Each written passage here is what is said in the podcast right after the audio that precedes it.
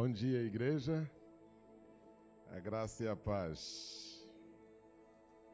Meus irmãos, por favor, abram a Bíblia. No livro dos Salmos,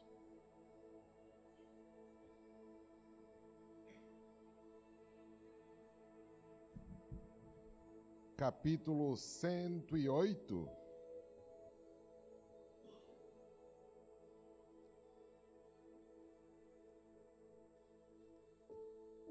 Vamos ler apenas o versículo 13, que é o versículo que dá sustentação ao nosso tema do mês. Salmo 108, versículo 13. No livro dos Salmos, capítulo 108, o versículo 13 diz assim: em Deus faremos proezas, porque Ele mesmo calcará os pés dos nossos adversários. Vamos orar. Nosso Deus, nosso Pai, nós te louvamos e te agradecemos a bondade do teu cuidado e a providência das nossas necessidades. Dormimos, acordamos porque o Senhor nos sustentou. Pai, foi do teu agrado nos reunir, Pai, debaixo deste teto, para juntos celebrarmos o teu santo nome. Nós lhe agradecemos por tudo isso, Senhor. E aproveitamos o ensejo para lhe entregar os nossos anseios, as nossas preocupações, ó Pai, as nossas necessidades entregar nas tuas mãos, ó Pai, a nossa vida, a nossa existência, nesses dias tão difíceis e conturbados. Ó Pai, a sutileza da maldade, ó Pai, permeia todas as dimensões do mundo, da sociedade, da cultura e agora com uma violência ainda mais significativa. Pai, há necessidade de nos mantermos lúcidos alertas para que não caiamos nessas ciladas, nessas astutas malignas do inimigo. Pai bendito, oriente a nossa forma de pensar, oriente as nossas escolhas, as nossas decisões, oriente, ó oh Pai, a nossa vida, para que mesmo nos dias mais sombrios possamos dar testemunho que só o Senhor é Deus. Pai bendito, fale conosco nos alcance através da tua palavra. Digno és de honra, glória e todo o poder, em nome de Jesus. Amém. Amém. Meus irmãos, antes de mais, quero agradecer o privilégio de revê-los depois de três semanas, né? Jesus. Muito obrigado. E pensar com a igreja algumas coisas que me ocorreram ao longo desses dias. Eu devia ter pregado no dia 13, mas era o dia dos pais, então, enfim, o velhinho me dispensou. Está dispensado. Muito obrigado. E aí, bom, enfim.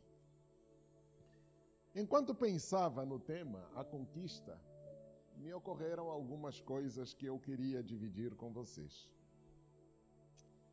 Primeiro, a conquista é sempre conquista de alguma coisa. E aí já nos vem aquele monte de perguntas. Conquistar o quê?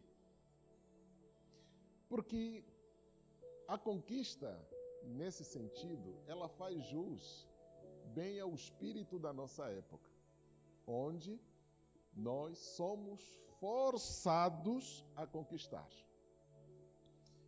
E aqui a, a, a cultura da conquista, ela nos remete àquela natureza de coisas em que ser o segundo, o terceiro ou o quarto não vale nada. Você tem de ser sempre o primeiro. Então eu tenho que ser o primeiro na sala de aula, tenho que ser o primeiro no trânsito, tenho que ser o primeiro na fila do banco, tenho que ser o primeiro a entrar no metrô, tenho que ser o primeiro, primeiro, primeiro. A cultura da conquista, ela nos remete a uma natureza competitiva, onde o outro mais do que qualquer coisa, primeiro, ele é meu adversário, porque ele deseja exatamente as mesmas coisas que eu desejo. Então eu não posso dar mole para o meu próximo. Porque no mínimo vacilo, ele me puxa o tapete e toma o meu lugar. No máximo, o meu próximo é meu inimigo eu preciso combatê-lo. O século XX, no século XX, emergiram ou surgiram várias filosofias. Entre elas, talvez a que mais sucesso fez foi o existencialismo, o existencialismo humanista, cujo representante é o titio Jean-Paul Sartre. É engraçado que ele sintetizou bem o espírito dessa época, quando afirma que o outro é o meu inferno. Porque o outro, o meu próximo, é a minha negação. Ele é aquilo que eu não sou. Logo, sendo o que eu não sou, eu preciso evitá-lo, porque ele me nega.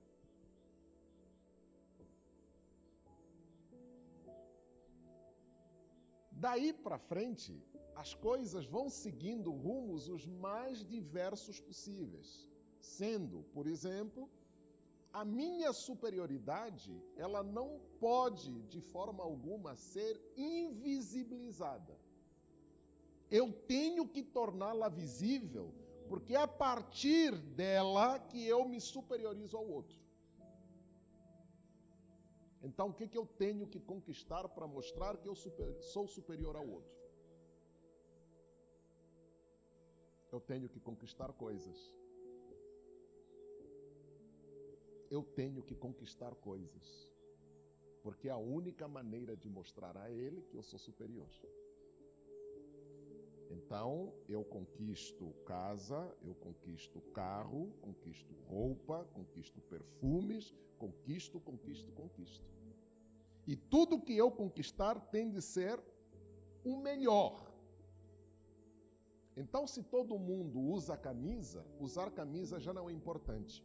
O mais importante é a marca da camisa que eu uso. Se todo mundo usa jeans, jeans já não é importante. O importante é a marca do jeans que eu uso. Porque uma coisa é o jeans do Brás, a outra coisa é o jeans da Levis. Se todo mundo anda de carro, ter carro já não é tão importante. O mais importante é a marca do carro que você usa, que você anda. Engraçado que, nesse sentido, nós trocamos o outro pelas coisas. Só que, como as coisas não têm, é, tenham uma vitalidade virtual, porque há quem diga, inclusive, com boas razões, que hoje as coisas vivas, as coisas é que vivem, nós nos tornamos apêndice das coisas. Porque as nossas relações, por causa dessa natureza competitiva pelas conquistas, tornaram-se extremamente é, secundárias. Então, eu me relaciono com você a partir das coisas que você tem, porque aquilo que você tem me diz quem você é a tua identidade ou a minha identidade está atrelada às coisas que eu tenho. Então eu sou o que tenho e não o que eu sou. Então me aproximo de você não pelo que você é, mas pelo que você tem. É a cultura da conquista. As pessoas tornaram-se tão perigosas e devem ser combativas, combatidas, melhor dito, que inclusive há um espírito permeando a, a cultura global que está dizendo, gente, nós somos demais no planeta, precisamos dizimar 80% da população.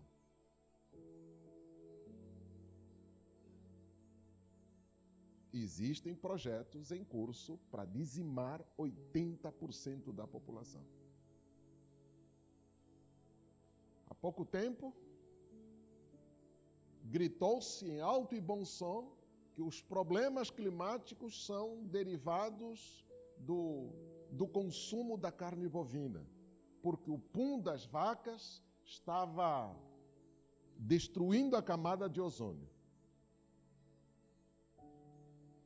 Agora já não são as vaquinhas que devem ser acabadas. Inclusive, já está à venda né, a, a, a cultura do consumo de insetos. Vamos trocar a, a carne bovina por carne sintética. É, a primeira fábrica de carne sintética já está operando em Israel. É? Então, aguardem que daqui a pouco nas lojas você vai comprar picanha. Mas a picanha que você está comprando não é picanha de fato. É picanha sintética. Tá? Por quê? Porque nós precisamos reduzir o, o rebanho global. A Holanda já começou com, inclusive, acabaram com as proteínas. O ovo, ó, as granjas nos Estados Unidos começaram a ser queimadas, destruídas e coisa do gênero. E a coisa vai. Por quê? Porque o ser humano é perigoso. Isso na consciência de algumas pessoas, nem sei como qualificar, começou a dar medo, gerar filhos. Então a gente está vendo gente se declarando pai de pet. Eu não quero ter filho, mas eu quero ser pai, quero ser mãe de bichinho. É a cultura da conquista. É a cultura da conquista. No entanto, quando o Salmo 113 ou 108, versículo 13, nos fala de conquista, nos dá uma perspectiva um pouquinho diferente. Primeira conquista não é a nossa, é de Deus. Em Deus faremos proezas, em Deus teremos conquistas. De quem é a conquista? É dele. E ele mesmo pisará com seus pés os nossos inimigos. Muito bem. Quem são os nossos inimigos? Aqui a coisa fica um pouquinho apertada. Porque se você levar em consideração essa cultura da conquista com a qual a gente convive, o meu inimigo é você. É o meu próximo. O meu inimigo é aquele que está competindo comigo em relação quem é melhor. E numa cultura em que ninguém quer ser o pior, ninguém quer ser o segundo, o terceiro e o quarto, todos querem ser os, o primeiro, então o outro é o meu inimigo. E é engraçado que, se o outro é o meu inimigo, eu preciso me resguardar dele. Eu não me abro com o meu inimigo. Se for obrigado a conversar, eu converso amenidades.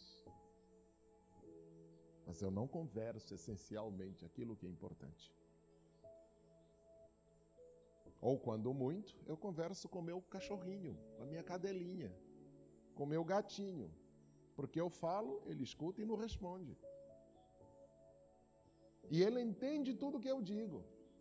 Eu lhe dou uma pancada, mas quando me vê abano o rabinho, vem todos alegrinho a mim atrás, porque esse é meu amigo. Quem é o melhor amigo do homem? O cão. Na verdade, o texto, quando pensa inimigos, a referência aqui não são os outros, não é o próximo. O meu adversário não é o meu semelhante. Aqui o meu adversário é outro. E aqui eu queria dar um tom escatológico na coisa. Queria falar um pouquinho de escatologia de alguma maneira. E eu queria que vocês me acompanhassem. Historicamente, nós conhecemos três momentos distintos pensando em religião: paganismo, cristianismo e anticristianismo.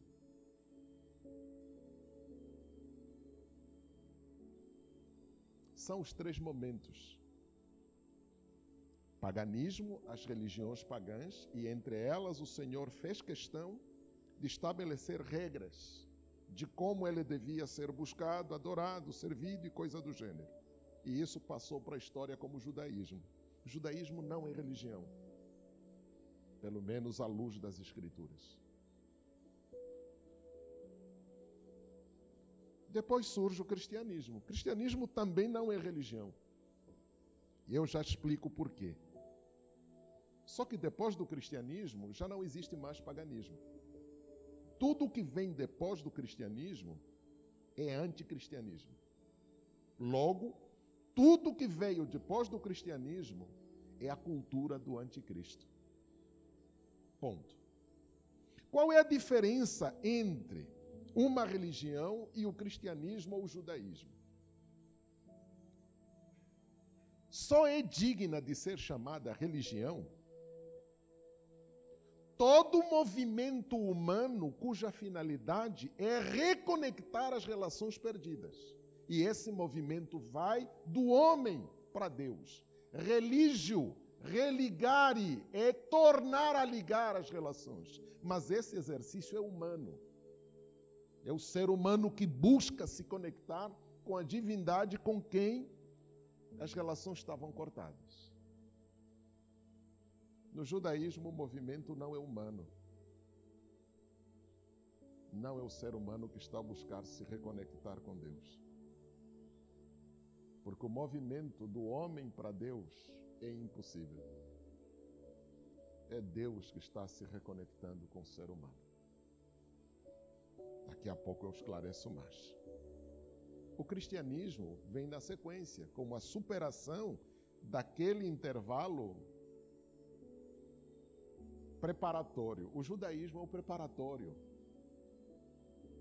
É só criar condições para a emergência do cristianismo. Por isso é que os apóstolos, a começar pelo próprio Jesus, disse, né? Que toda a lei e os profetas se consumam em mim, porque é de mim que eles dão testemunho. Então, se houve sacrifício lá atrás, se houve. É, tudo apontava para aquilo que havia de vir, que é Cristo. Uma vez que Cristo veio, todas aquelas coisas perderam razão de ser porque agora as coisas precisam ser tal e qual como devem ser.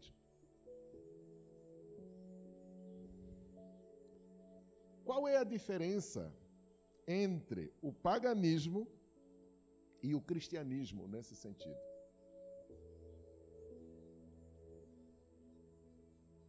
O paganismo, enquanto religião, não existe perdão. Não há perdão no paganismo. perdão é uma novidade.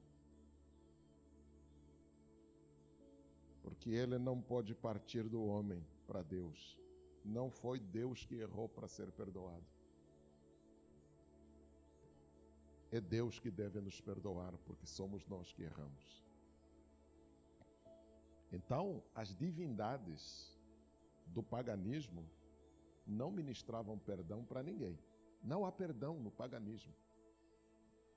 Os gregos talvez entenderam isso melhor do que ninguém, e eles teatralizaram isso de uma forma até didática, que o fim de toda a vida ou é tragédia ou é comédia, porque não há perdão. Já no judaísmo, por não ser religião, porque não parte do homem para Deus, sim de Deus para o homem, a finalidade última desse vínculo de Deus com o homem está no perdão. Coisa que você não encontra em nenhuma outra manifestação religiosa. Só que o perdão no judaísmo era uma possibilidade de ser, porque sangue de animais não redime absolutamente ninguém.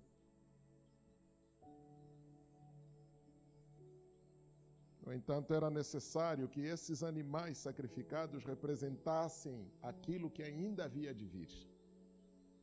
Então, os cordeiros, os bodes, já, já, já que foram sacrificadas, apontavam para Cristo. Porque um único pecado desencadeia efeitos eternos para desfazer os efeitos danosos do pecado, era necessário fazer um sacrifício eterno. Só que aqui embaixo ninguém é eterno. Daí que o eterno teve que se fazer carne, para que morresse por todos os carnais e fazer deles eternos. Aí sim, o perdão é pleno e efetivo. Só que tem alguma coisa que é extremamente dolorosa no cristianismo. Na cultura da conquista, você tem que merecer o que você tem. O perdão que o cristianismo nos proporciona é gratuito. é sem méritos. Ele te perdoa não porque você se arrependeu, porque Ele quer. Ele te perdoa não porque você mudou de vida, mas porque Ele quer.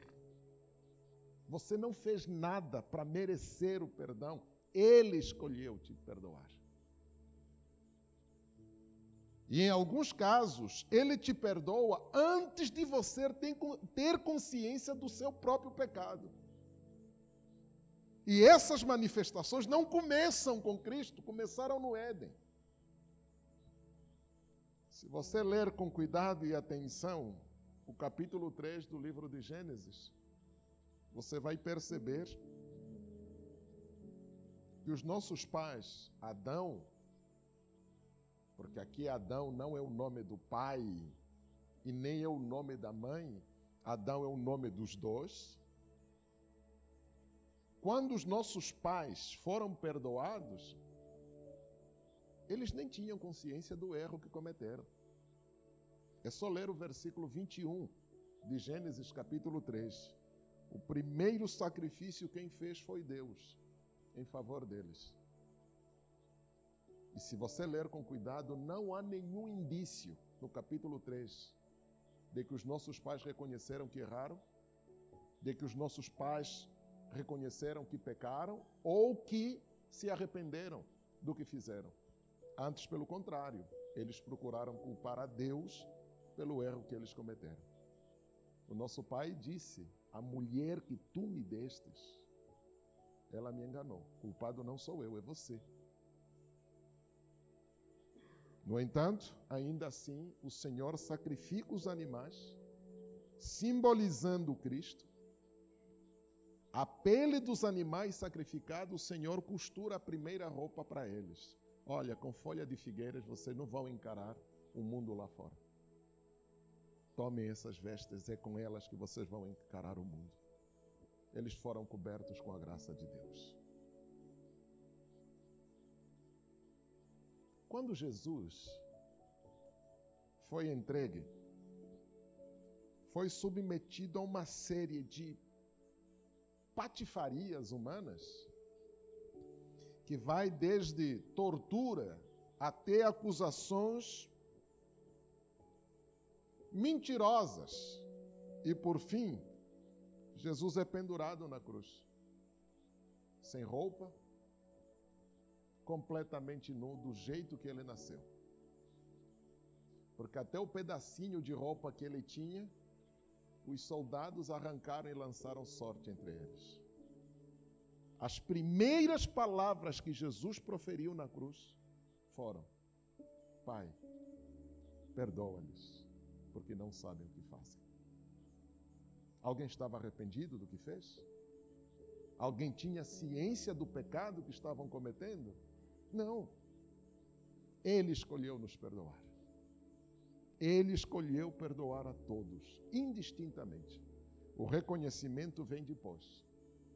Quando Jesus entrega a sua alma nas mãos do Pai, o, centuri, o centurião, né, o cara que estava aí orquestrando aquela maldade, se prostra em terra com as seguintes palavras: Verdadeiramente ele era o Filho de Deus. O reconhecimento veio depois da maldade consumada, mas antes que eles reconhecessem, o perdão já tinha sido ministrado. Para os conquistadores da nossa época, gratuidade é dolorosa.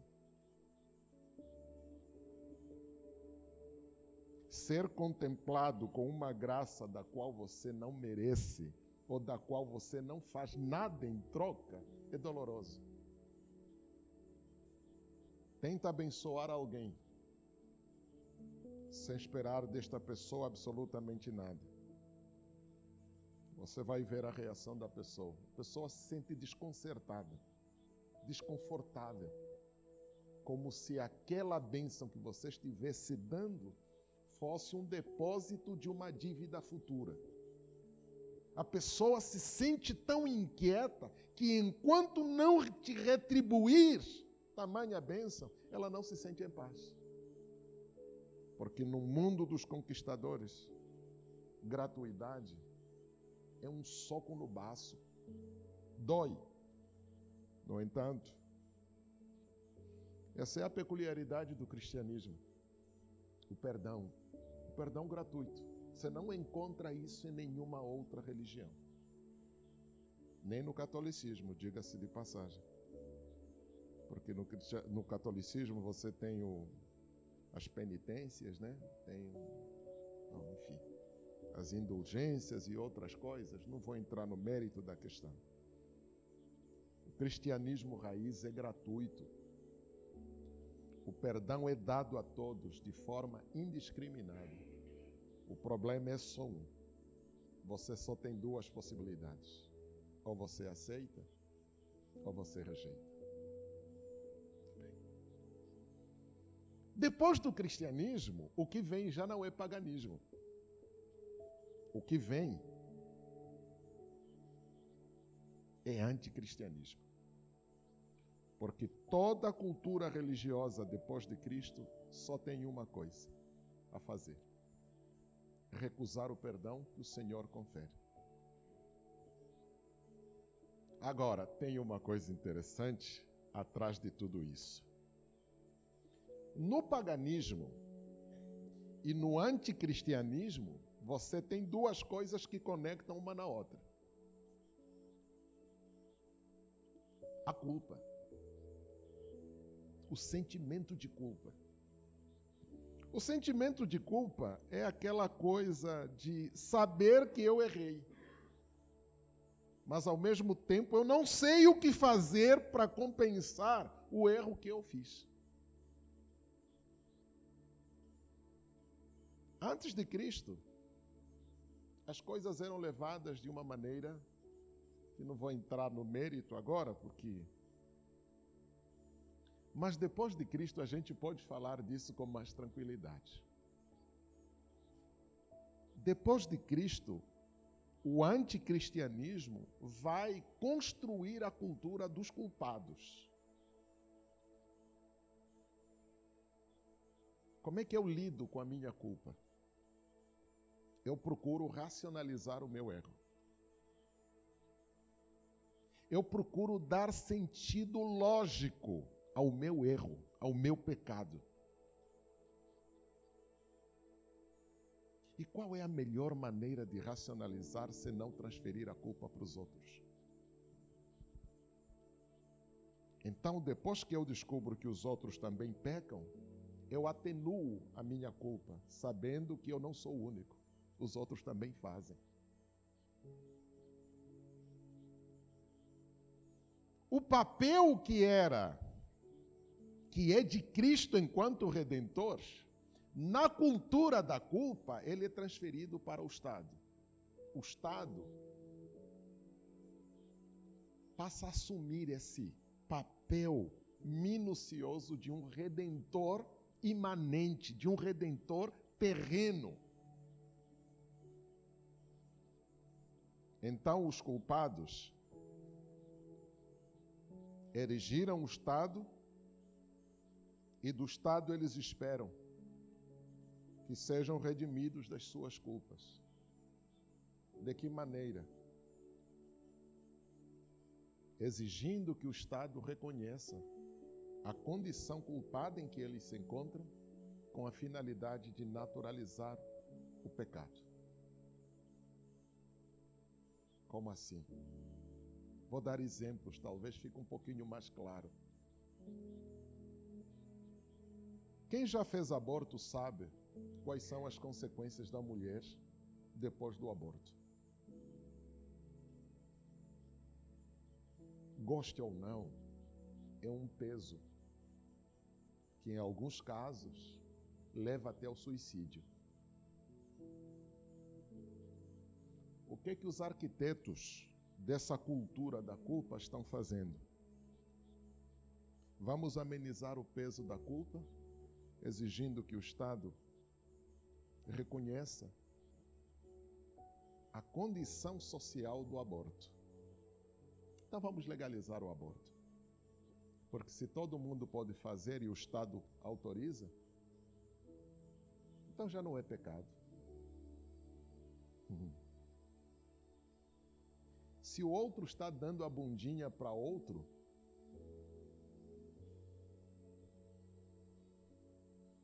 e depois de dar a bundinha a consciência pesa, vamos apelar para o nosso Redentor, para que Ele nos redima naturalizando a nossa prática de dar a bundinha.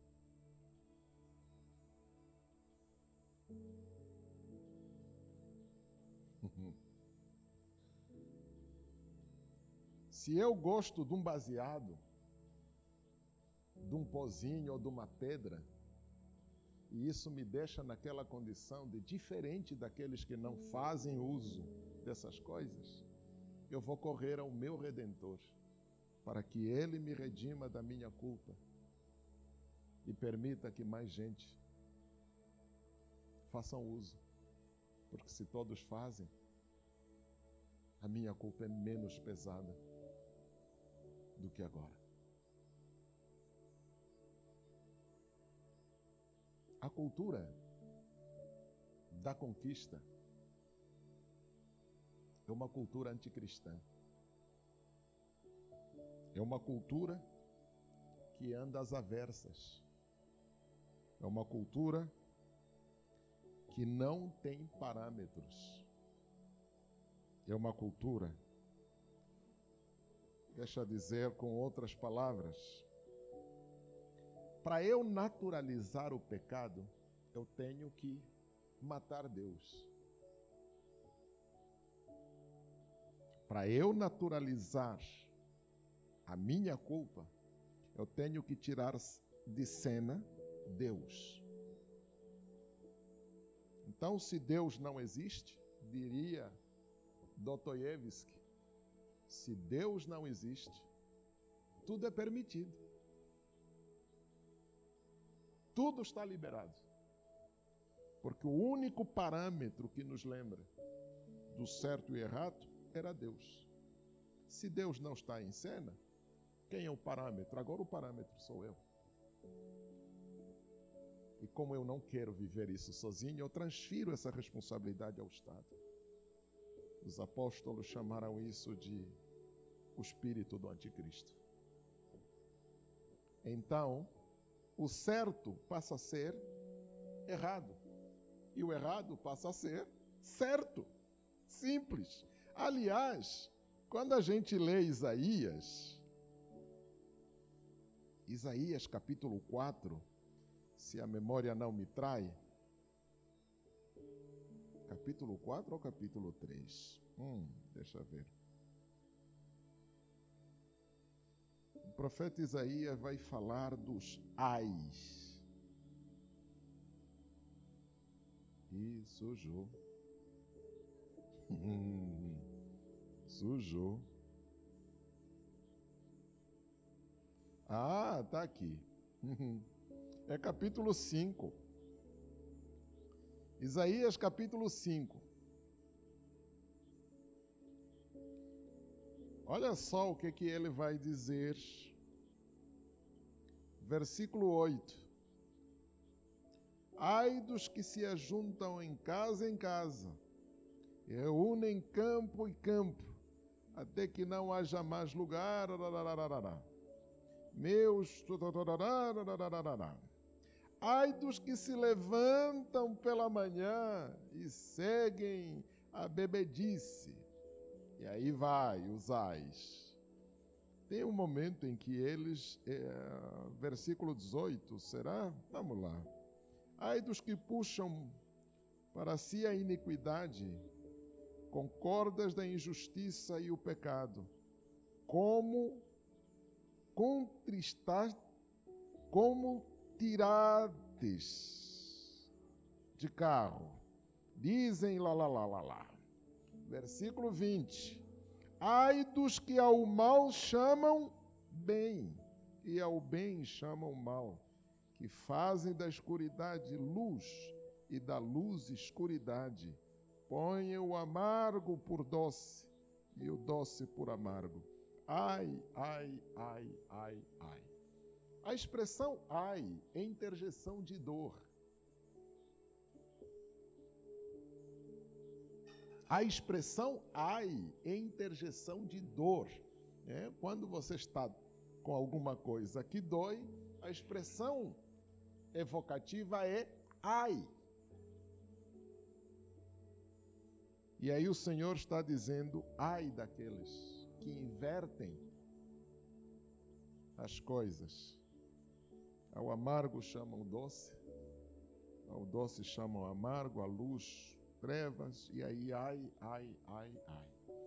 O ai nessa construção tem a ver com essa existência culpada, extremamente dolorosa. Viver e conviver com a culpa. E sabendo que ela não tem cura senão mecanismos humanos para atenuá-la.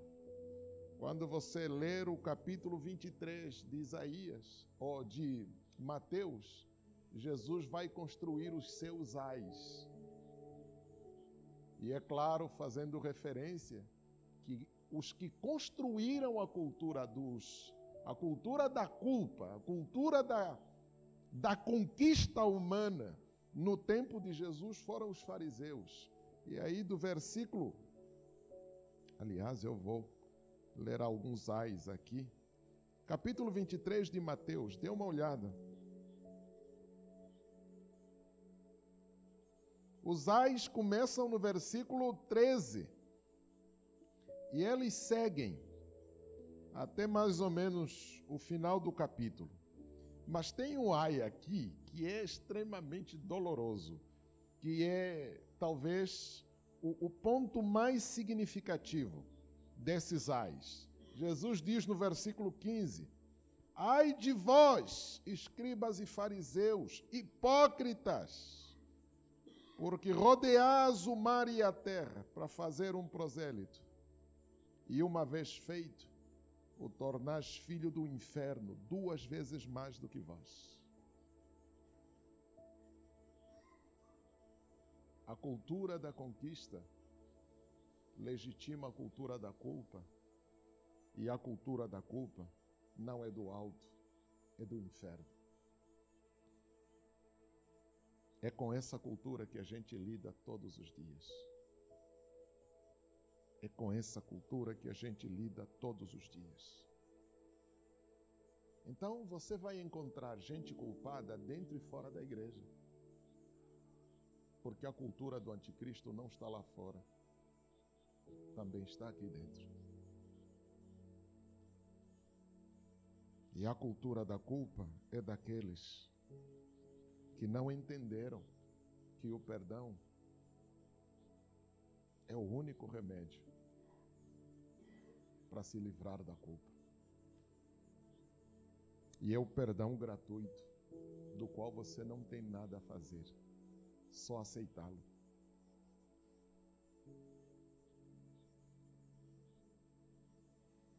Eu vou sintetizar essas coisas todas que eu disse de outra maneira. Filosoficamente, eu diria assim: irmãos, os filósofos construíram uma disciplina chamada ética. E a ética é um conjunto de normativas que servem de orientação para a conduta humana. Então, na ética, você aprende o que fazer e o que não deve fazer. Ponto.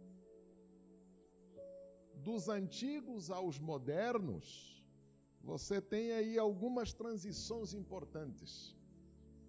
Para os antigos, a ética é alguma coisa que está dada, que está para além de nós, que nós só precisamos nos apropriar. Porque ser ético não é outra coisa senão viver de acordo com essas normas universais de bem viver com o outro. Ou seja, existe uma ordem no cosmos, no universo. Ordem esta a qual eu preciso identificar o meu lugar e viver de acordo com aquilo que o universo espera de mim. Isso é ser ético. O antiético é aquele que ignora a ordem cósmica, ignora esse conjunto de normativas universais da boa convivência e vive segundo os seus próprios padrões. Para os modernos, a ética não está fora, a ética está dentro da gente. Você pode entender isso de duas maneiras diferentes. Você é o feitor das suas regras. É um princípio perverso e maligno. Talvez o pior de todos nesse sentido foi um senhor que a gente hoje sabe que ele era um satanista. E aliás, ele deixou isso escrito na sua autobiografia. O satanista ah, que escreveu a lei do telema. Em casa, se você puder, dê uma olhada. Lei do telema. E é com essa que a gente lida todos os dias. Faça o que queres e essa será a lei para o mundo. Ou seja, você é Deus de você mesmo. Alistair Crowley é o pai da lei do telema. Interessante. Então veja, há aqui uma transição significativa. Uma coisa é você ter uma lei que é anterior a você, a que você deve se submeter. A outra coisa é você fazer da lei submissa à sua vontade. Quando você traz isso para a igreja, isso tem um cheiro de fogo e enxofre. traz isso para a igreja, tem uma versão religiosa, tem uma versão cristã disso. Qual é a versão? Em vez de você se submeter ao Evangelho, faça com que o Evangelho se submeta a você.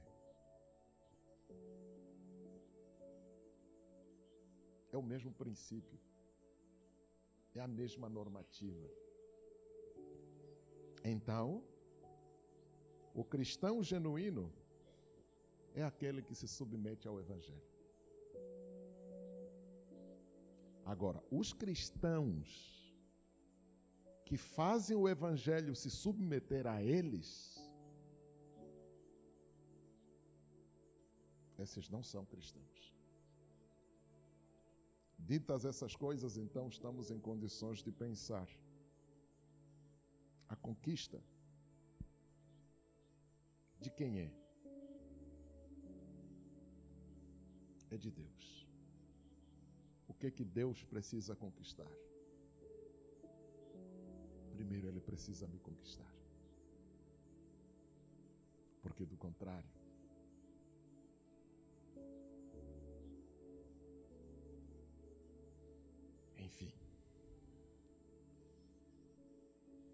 Quando eu olho para os conquistados por Deus, e são esses que farão proeza no nome dele, eu percebo com muita nitidez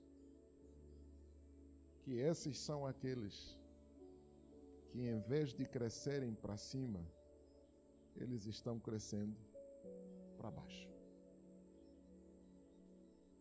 Vou repetir.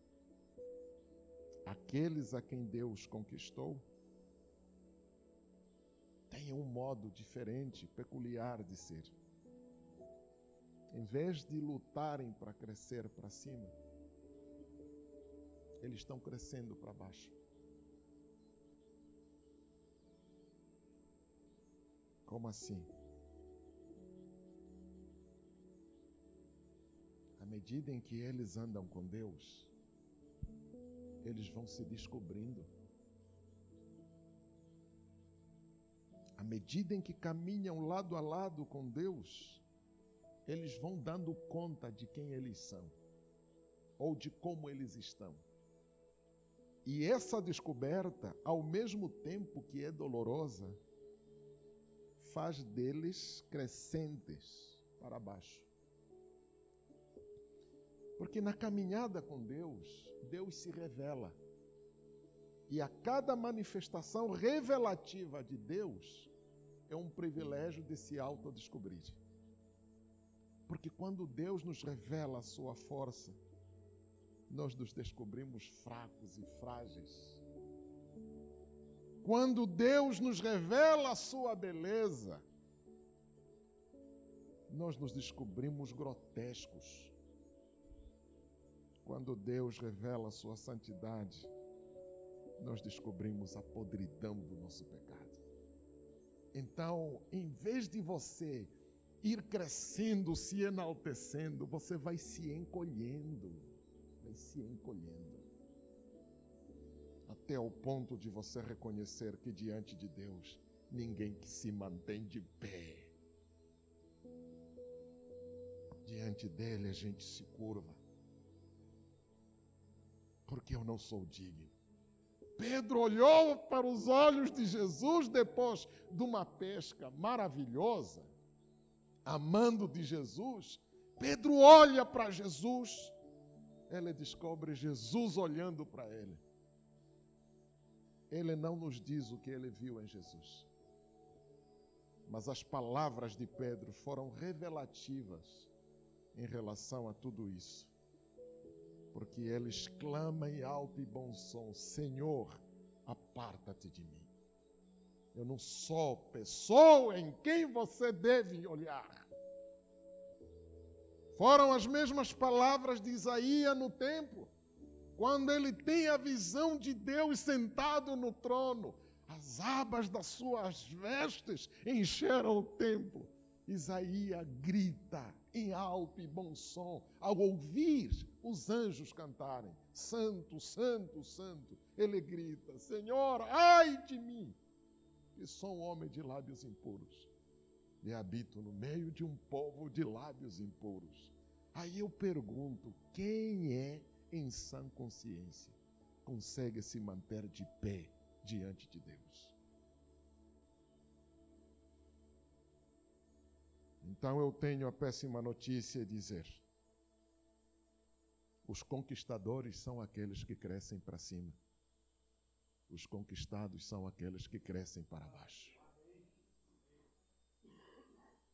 Então, se eu tenho de fazer um pedido à minha igreja, o meu pedido é: irmãos, vamos unir forças, não para crescer para cima, mas para crescermos para baixo. Às vezes eu fico perplexo com a natureza dos conquistadores, porque os conquistadores conquistaram os nossos púlpitos. Eles pregam bonito. Eles encantam e satisfazem a comichão dos nossos ouvidos. Eles inflam o nosso ego no domingo. E a gente sai com o ego inflado para segunda-feira. Até alguém chegar com uma agulha e furar o nosso ego. Aí voltamos no domingo seguinte com o ego remendado para que sejamos inflados de novo. Se esta é a tua motivação, meu irmão, você veio no lugar errado. Aqui nós não estamos inflando o ego de ninguém. Aqui a gente vem para te lembrar que nós somos doentes em busca de cura. Jesus é a nossa cura. É cura que nós viemos buscar. Ninguém é melhor do que ninguém aqui. Então, meus irmãos, mais uma vez, em nome de Jesus, caia fora da cultura da conquista. O Senhor primeiro precisa nos conquistar. E uma vez conquistado, todos os nossos esforços nos levam a crescer para baixo. Porque à medida em que vamos conhecendo o Pai, vamos nos humilhando, nos humilhando, porque não conseguimos nos manter de pé diante dele. Eu lembro, lendo a inauguração do Templo de Salomão, o templo ficou uma coisa gloriosa. Salomão faz aquela oração profundamente inspirada pelo Espírito Santo. Senhor, eu sei que você não mora aqui, você não vive aqui, isso aqui não é nada para você, mas permita pelo menos que isso sirva para nós. Que quando a gente estiver em apuros e daqui clamarmos, o Senhor nos escute. Ele está orando está dizendo: Senhor, é certeza que a gente vai pecar, vai fazer coisa que não presta. E o Senhor vai nos mandar para lugares longes. Mas lá de longe, Senhor, se dobrarmos os nossos joelhos com os rostos virados para aqui, Senhor do alto, responda a nossa oração. Ele está se humilhando em oração, reconhecendo a grandeza de Deus. Em resposta, o Senhor desce a sua glória. Naquele instante, ninguém conseguia ficar de pé. Todo mundo se curvou. O peso da glória nos leva a nos curvarmos. Ele nos conquistou. Não porque nós merecemos, não porque fizemos alguma coisa bacana, apenas porque Ele nos escolheu. Não fostes vós que escolhestes a mim, mas eu escolhi a vós para que vades e deis frutos, e o vosso fruto permaneça, a fim de que tudo quanto pedirdes em meu nome, Deus vos conceda. Então, meu irmão, a nossa luta é essa. A cultura do anticristo já está estabelecida entre nós. O que os nossos ancestrais chamaram de pecado, hoje não é mais pecado.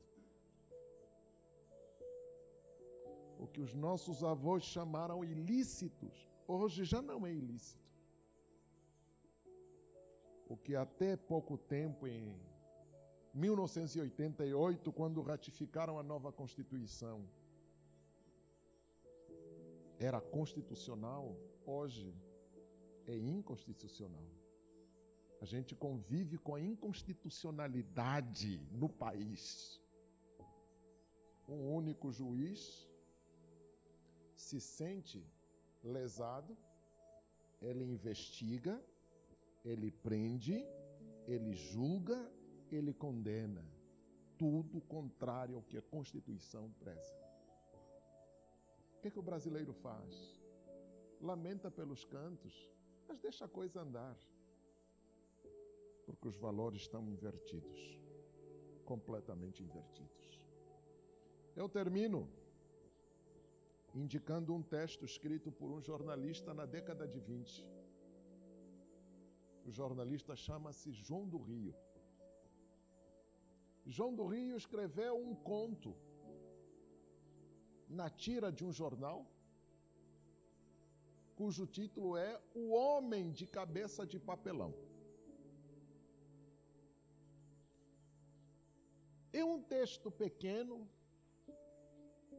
no máximo deve ter aí quatro páginas, quatro laudas, A4, e ainda assim estou chutando por cima.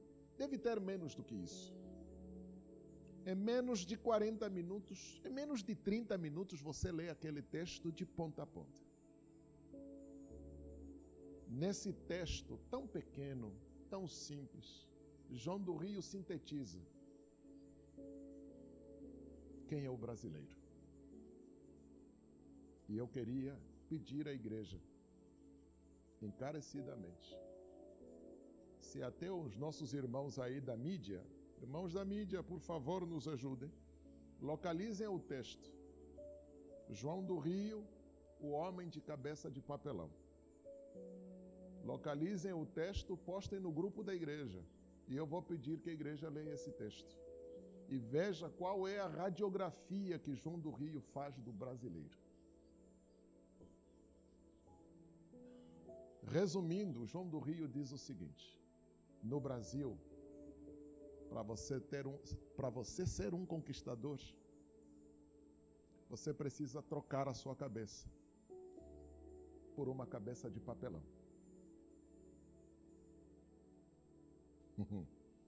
Para você ser um conquistador bem-sucedido no Brasil, você precisa trocar a sua cabeça por uma cabeça de papelão. Eu peço e conclamo a igreja: não troquem as vossas cabeças por uma cabeça de papelão. Que Deus nos ajude. Vamos ficar de pé.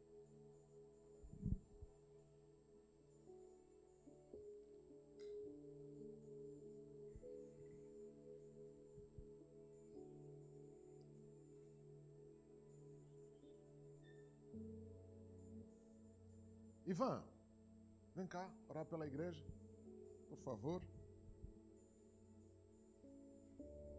Tá bonitão, cara.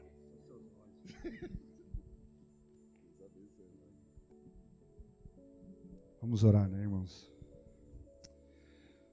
Pai, é, somos gratos por abrir nossos olhos e nos ensinar, Pai, da tua palavra. E nos mostrar, Pai, o quanto o Senhor nos ama incondicionalmente.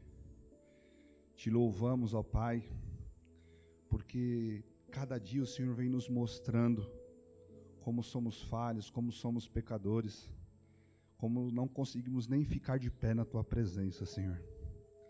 E neste momento, Senhor, aqui diante da tua igreja, eu te peço, Senhor, cuida da nossa mente, cuida dos nossos pensamentos. Pai, blinda a nossa mente para que o inimigo não invada os nossos pensamentos. Que a nossa mente não seja uma mente cauterizada. Que nós possamos, Senhor, estar conectado em Ti em todo o tempo e fora de tempo. Que quando nós queremos, meu Pai, te dar um passo diante, Senhor, que não seja da Sua vontade, que a gente possa recuar e pedir a Sua permissão. Senhor, não somos, Senhor, aleatoriamente fazendo aquilo que queremos. Senhor, meu Pai, nós somos escravos da tua bênção, Senhor. Estamos escravos das tuas mãos, Senhor. Somos servos, Senhor. E, Pai, queremos te servir, Senhor, conforme a tua vontade. A tua palavra que não viva eu, mas tu vive em mim, ó Senhor. Oh Senhor, que nós possamos aprender, Senhor, este versículo e não só falar, mas viver. Oh Deus, que não viva eu, Senhor, que as minhas vontades estejam debaixo das tuas vontades, que o meu caminhar esteja debaixo dos teus, Senhor, da tua vontade, porque o seu caminho para nós é luz na escuridão. Pai, que os nossos olhos espirituais possam, Senhor, ser abertos, Senhor que os nossos olhos espirituais, Senhor, possa, Senhor, ó oh Jesus, que o Senhor possa tirar essas escamas dos nossos olhos, para que possamos ser servo do reino, Senhor Jesus. E é o que nós mais pedimos, Senhor, para a tua igreja e para as nossas vidas em particular, Senhor. Nos guia, nos mostra, nos molda, Senhor. Se tiver que nos quebrar como barro, nos quebra, Senhor. Nos quebra, nos faz de novo, Senhor. Oh Senhor, nós vemos, Senhor, meu Pai. Oh Senhor, o Senhor Jesus Cristo é o nosso maior exemplo de amor. O Senhor Jesus Cristo é o nosso maior exemplo de correção, nos corrige com amor, nos corrige, Senhor, com mansidão, mas nunca deixa de mostrar aquilo onde nós devemos andar, ó Pai e nós te louvamos, Senhor, nesta, nesta manhã, Senhor. Ó oh, Jesus, que a tua vontade, Pai, que a tua igreja entenda, ó oh, Senhor, meu Pai, e caminhe no centro da sua vontade. É o que eu te peço, Senhor. Tenha misericórdia de todos nós, Pai, em nome do Senhor Jesus. Amém.